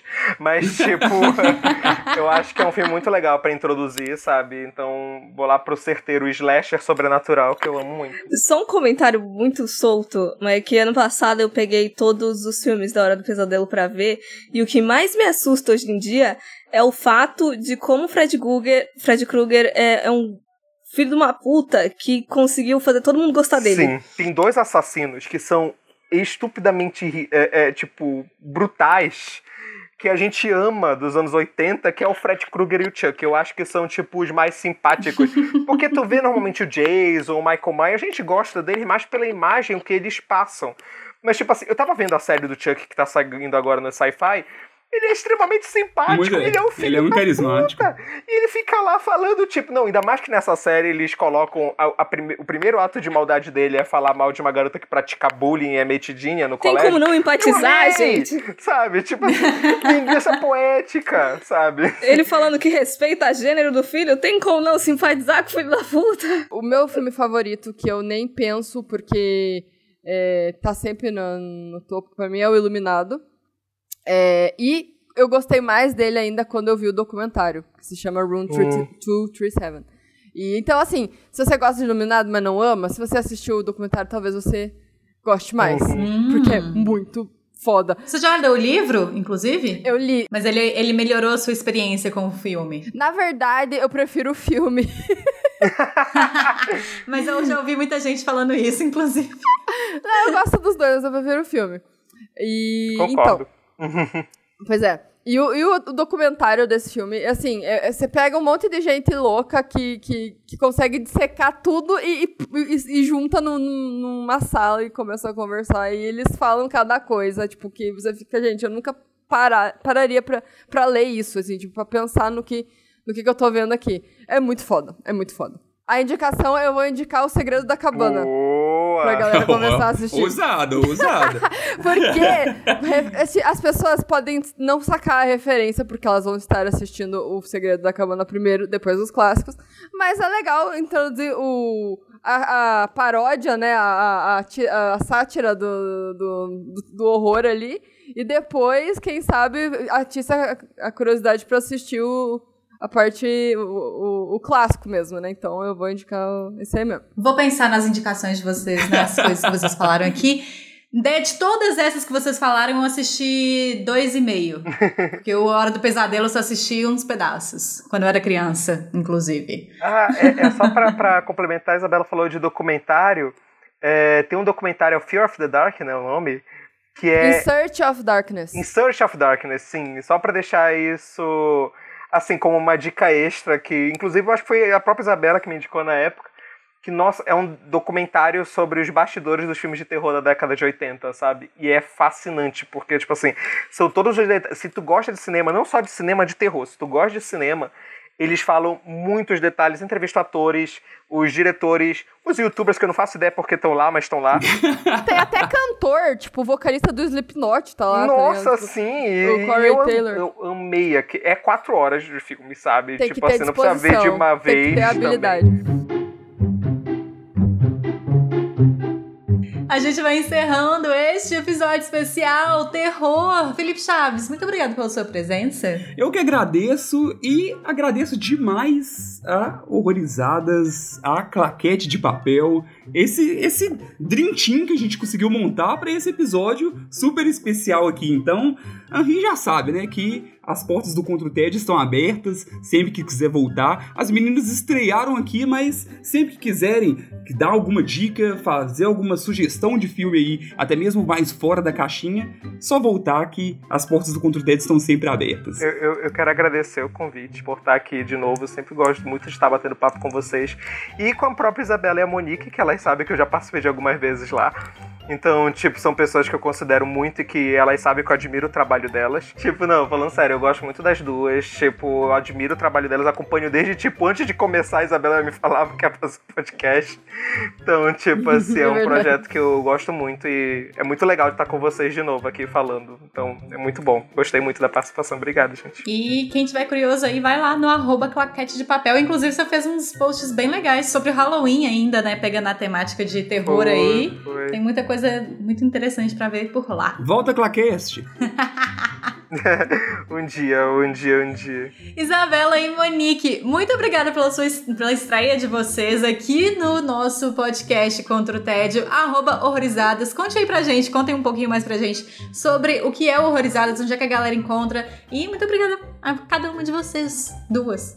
Gente, obrigada pelo convite de novo. Vou agradecer várias vezes aqui.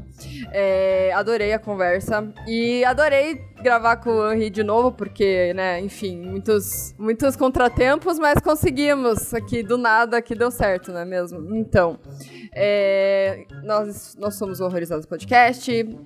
É o podcast que surgiu na, na pandemia, não é mesmo? e Cine- a gente fala sobre cinema alternativo, né? Como vocês viram aí, né?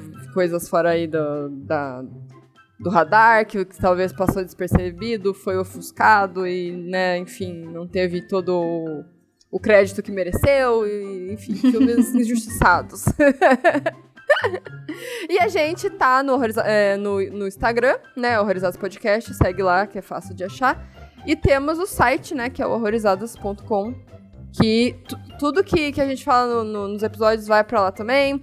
E, inclusive, a gente, a gente, entre aspas, né? A Monique faz um monte de lista de filme. Eu, uma vez ou outra, me meto. E a Tati também, que tá com a, Tati Regis, que, que é do meu filme do dia, também escreve lá com a gente. Thaís também escreve lá, mas também tá sumida. É, é, não, não tenho muita coisa a acrescentar, além do meus muito obrigada. Adorei, adorei, adorei conversar com vocês. É sempre muito bom falar de terror, ainda mais com gente maneira, né? Porque se fosse gente ruim aí, a gente.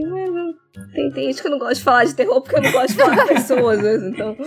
Mas então, foi um prazer muito grande. Muito, muito obrigada pelo convite, pelos elogios, por consumir a gente também. Então, eu fico muito grata por tudo isso. E de estar aqui com o Henri também, porque eu gosto muito do Henri. Muito, muito Como não obrigada. gostar do Henri, né, gente? É maravilhoso. Eu vou só mandar umas. Vou agendar umas sessões de terapia com meu irmão. E aí eu te aviso, tá, Henri? Por favor, o WhatsApp está aberto. Muitíssimo obrigada também a você, guerreirinho, que ficou até agora com a gente nesse papo enorme que ficou. Mas esse papo super interessante, divertido, cheio de curiosidades, de risadas, por incrível que pareça, sobre o terror que a gente fez por aqui nesse especial. Eu sou Sara Dutra, vou ficando por aqui também. E a gente se vê na semana que vem. Até mais ver. Um beijo, tchau.